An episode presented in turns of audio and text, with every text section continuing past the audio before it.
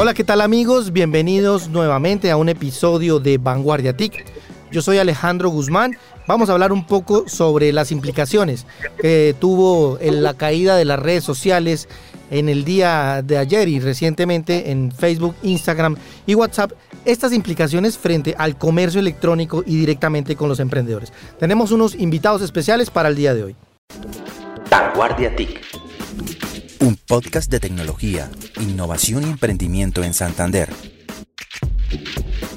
Historias de éxito y de fracaso con emprendedores. Expertos en tecnología y empresarios que con las TIC están potencializando sus negocios. Vanguardia TIC Vamos a darle la bienvenida inicialmente a Álvaro Umaña Poveda. Él es el gerente de asuntos corporativos de la Cámara Colombiana de Comercio Electrónico. Álvaro, bienvenido a Vanguardia TIC. Hola, un saludo para todos y para Julián también. Sí, nuestro otro invitado es Julián Martínez, él es el director de Suricata Labs y ellos manejan toda la iniciativa de apps.co de Mintic para la región Oriente y Orinoquía de Colombia. Julián, bienvenido a Vanguardia TIC. Hola Alejo, buen día. Muchas gracias por la invitación y, por estar aquí con, con, ustedes compartiendo este rato. Bueno, muchísimas gracias a todos ustedes y vamos a entrar en materia. Este es un podcast especial porque pues la, la, la situación ameritó este, este desarrollo. Quiero compartir inicialmente lo que dijo Alexander Torrenegra a raíz de las caídas de estas redes sociales. Dijo, no desarrollar su negocio dependiendo de otro Segundo, pueden caerse o cambiar las políticas de manejo de la información en cada una de estas plataformas. Y la propuesta es construir múltiples canales. Entremos en materia y quisiera escuchar la opinión inicialmente de Álvaro Umbaña Podea sobre cuáles fueron estos alcances y estos, estas implicaciones y qué pasó en el comercio electrónico tanto en Colombia con estas caídas.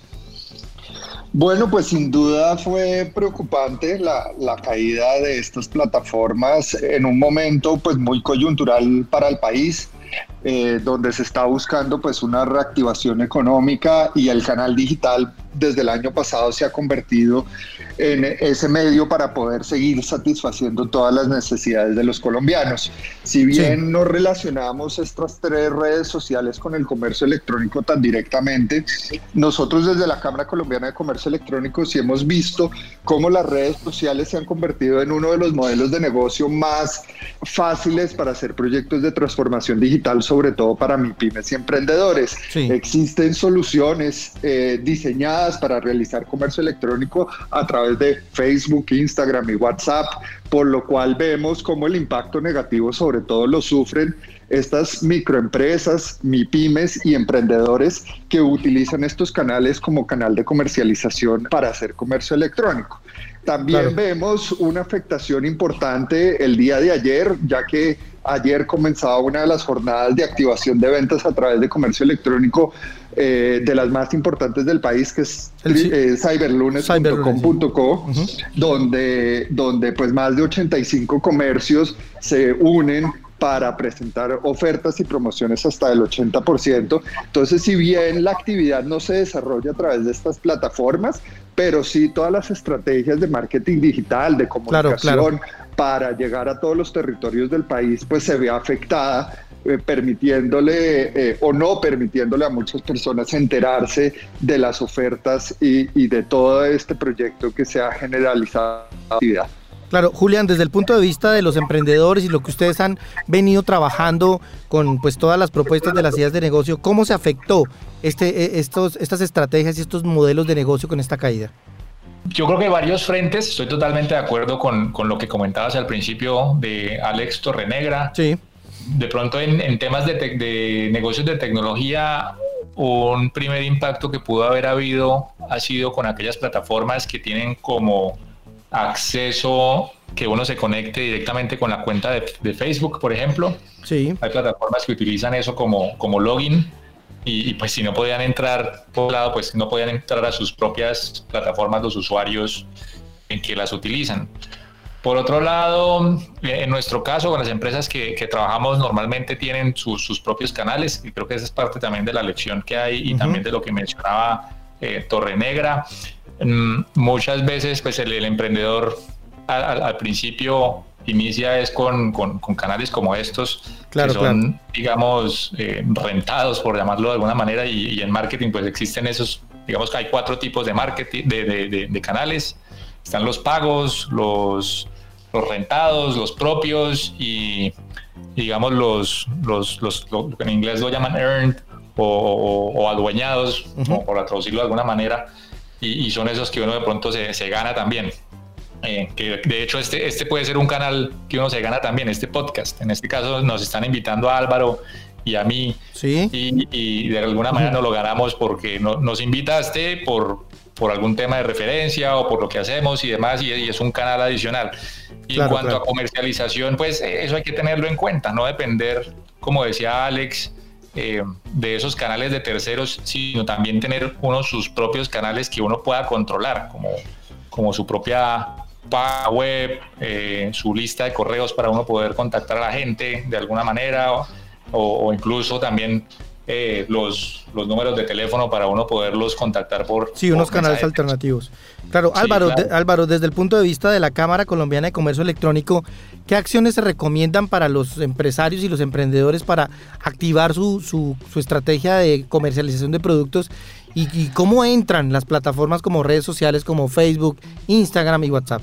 Pues mira, eh, ahorita hay una tendencia que es todo lo relacionado con el tema omnicanal, ¿no? Como decía Alex y como decía Julián ahorita, no meter todos los huevos en la misma canasta. Sin duda hay muchos modelos de negocio que permiten un, proyecto de, comercialización a través de medios digitales. Entonces, eh, pues balancear y equilibrar las cargas en diferentes modelos de negocio como marketplaces o como plataformas de economía colaborativa. Entonces, eh, sin duda, el, canal o el social commerce, como se llama, y es hacer comercio electrónico por redes sociales, es, sin duda una forma pues, muy fácil de acceder y muy económica de, de, de pertenecer a estos canales para hacer comercialización de bienes y productos.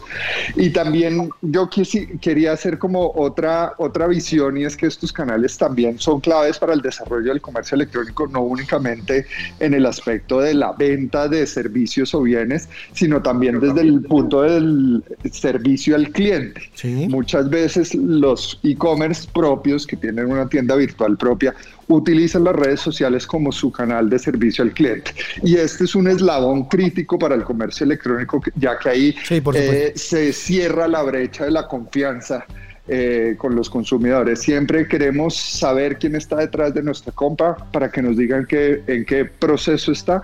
Entonces es también ver cómo podemos buscar otras alternativas de comunicación con nuestros clientes para proveer este servicio al cliente. Por supuesto, yo voy a hacer una, un listado de pronto de, aspectos que hay que tener importancia y pues sí me, gustaría conocer más la opinión de cada uno de ustedes. Yo propongo que se recupere el valor de ciertas cosas. Inicialmente, la importancia que tiene la página web. Segundo, la importancia que tienen las redes sociales y los canales sociales como le hemos venido hablando. Tercero, el correo electrónico. Se habla que el email no ha muerto. Cuarto, el BTL o toda la estrategia offline que deben tener los emprendedores y las empresas. Quinto, las llamadas. Eh, con la caída de las redes sociales volvieron las llamadas y tuvimos que coger el número y llamar. De hecho, personas no tuvieron el acceso a los números y no se sabían los números de, las, de los contactos ni de los clientes. Y el tema de las reuniones controladas. Estos son como los canales. ¿Cuál es esa reflexión para los emprendedores y para los empresarios sobre qué hacer y qué surgió con esta caída, Julián? Yo ahí retomo algo que decía Álvaro, que es, muy cierto y es la facilidad que tienen esos medios sociales de uso. Eh, el, emprendedor muchas veces por esa misma facilidad cae en una zona de confort de, bueno, esto ya lo sé usar, es, fácil, ahí está la gente eh, y, me puedo comunicar con ellos o puedo impulsar mis publicaciones a través de, de un mecanismo de pago de publicidad.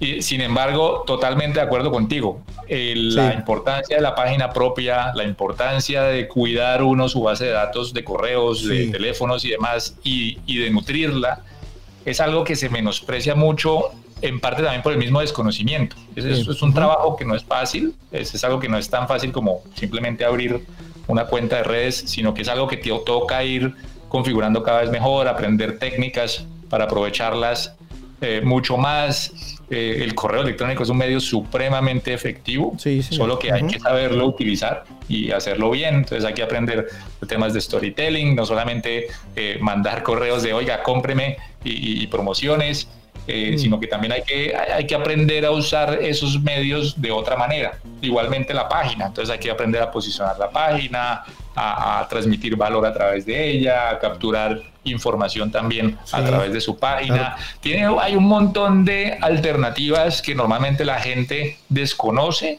y, que no sabe aplicar. Entonces no le da la importancia real que se merece. Y yo creo que ahí radica ese, ese primer problema. Es, es, tal vez la falta de curiosidad de, de querer aprender sobre esos temas para potenciar, por un lado, eh, la página web, por otro lado, el uso correcto o, optimizado del correo electrónico y también de las llamadas o mensajes eh, de texto que, muchas veces pues también se puede eh, automatizar para procesos comerciales. Entonces, como decía Álvaro, hoy en día los esos canales sociales y de, comunicación también tienen una multifunción, casi que todos esos canales de comunicación también son canales de promoción y venta. Eh, entonces es, un tema ahí de curiosidad que hay que empezar a, a, que la gente retome y es algo que pues desde hace más de 20 años ya pueden estar usando. Claro, el correo electrónico no ha muerto. Les confieso que nosotros también tuvimos que buscar alternativas para comunicación aquí internamente, eh, canales en Telegram, en Slack. También activamos los, los mensajes por, eh, por mensaje de texto, pero la gente todavía no tiene como aquí en Colombia esa, esa costumbre o esa, o esa dinámica de comunicarse por, por mensaje de texto. Esas, e, esa reflexión, Álvaro, desde el punto de vista de la Cámara de Comercio Electrónico, ¿cómo la ven ustedes? No, cualquier canal que esté habilitado es valioso pues para cumplir el objetivo, ya sea comunicarnos, promocionar o vender o, o, hacer servicio al cliente. Lo importante es acá tener un entendimiento ecosistémico de cada uno de estos canales no verlo como un aspecto separado. Recordemos que el comercio electrónico es un ecosistema en el que se unen muchos eslabones, que son muchas industrias, eh, para precisamente generar una experiencia y cumplir con una promesa de valor que es entregar un bien o servicio a un cliente final o a otra empresa en modelos B2B, ¿no? Entonces, eh, lo importante es que si nos vamos a involucrar en modelos de negocio como las tiendas virtuales propias que requieren un entendimiento completo del ecosistema, que no te entregan eh, soluciones llave en mano eh, y que requieren pues una dedicación mucho más alta que otros modelos de negocio, pues es ser conscientes del entendimiento que hay que tener sobre todas estas herramientas que se unen en, este ecosistema eh, y tener esa visión para realmente hacer una estrategia de negocio sostenible a largo tiempo.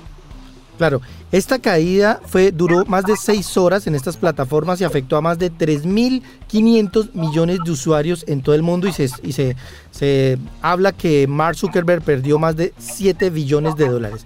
Puntualmente y agradeciendo ya para finalizar este, este podcast de extra que sacamos de Vanguardia TIC, ¿Cuáles serían esas plataformas alternas que deben tener los emprendedores o los empresarios si pasa esto? Porque hay relación entre comunicación entre equipos, comunicación entre empresas y clientes, comunicación entre la propia familia y la, y la venta de productos. Julián, ¿cuáles son esas plataformas alternas y qué recomendaciones deberían tener los emprendedores cuando pueda suceder esto?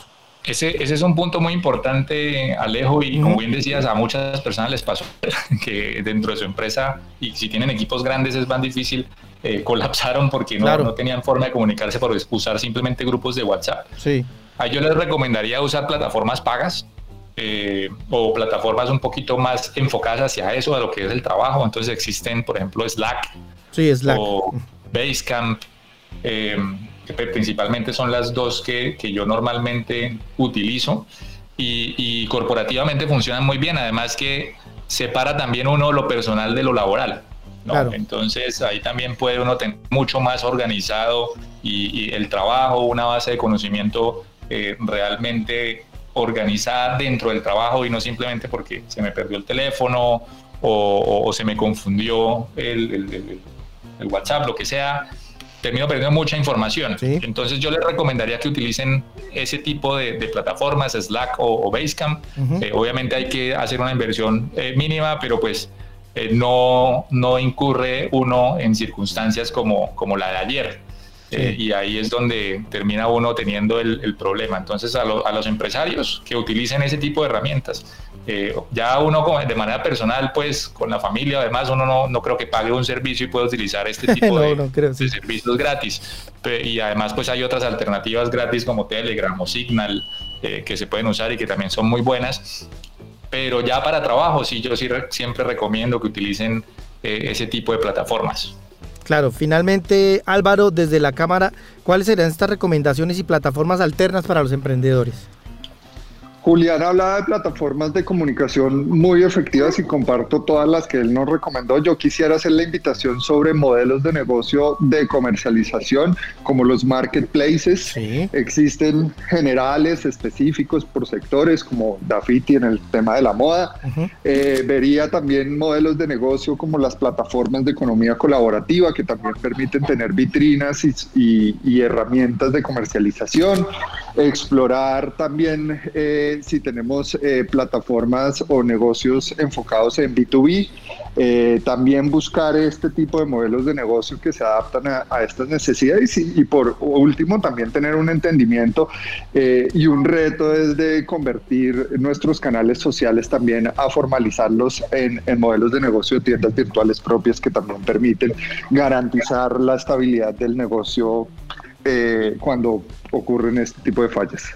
Bueno, perfecto. Pues muchísimas gracias a nuestros invitados en el día de hoy. Álvaro Umaña Poveda, gerente de asuntos corporativos de la Cámara Colombiana de Comercio Electrónico. Y Julián Martínez, director de Suricata Labs, que trabaja todo el desarrollo del emprendimiento en apps.co en la región Oriente y la Orinoquía de Colombia. Recuerden que lo que buscamos con este, con este podcast es ayudarlos también a los emprendedores. Una reflexión final, la tecnología es una herramienta, siempre hay que buscar ser creativo, generar más amigos y menos seguidores, es lo que estaban diciendo los analistas también, y tener claramente estos respaldos y estos canales alternativos. Seguimos en contacto con Vanguardia TIC. Muchas gracias por escuchar este podcast y recuerden que estamos en todas las plataformas de podcast y en vanguardia.com en nuestra sección de podcast. Yo soy Alejandro Guzmán, subgerente de innovación en vanguardia y nos vemos en la web. Muchas gracias y hasta una próxima emisión. Vanguardia TIC. Un podcast de tecnología, innovación y emprendimiento en Santander. Historias de éxito y de fracaso con emprendedores. Expertos en tecnología y empresarios que con las TIC están potencializando sus negocios. Vanguardia TIC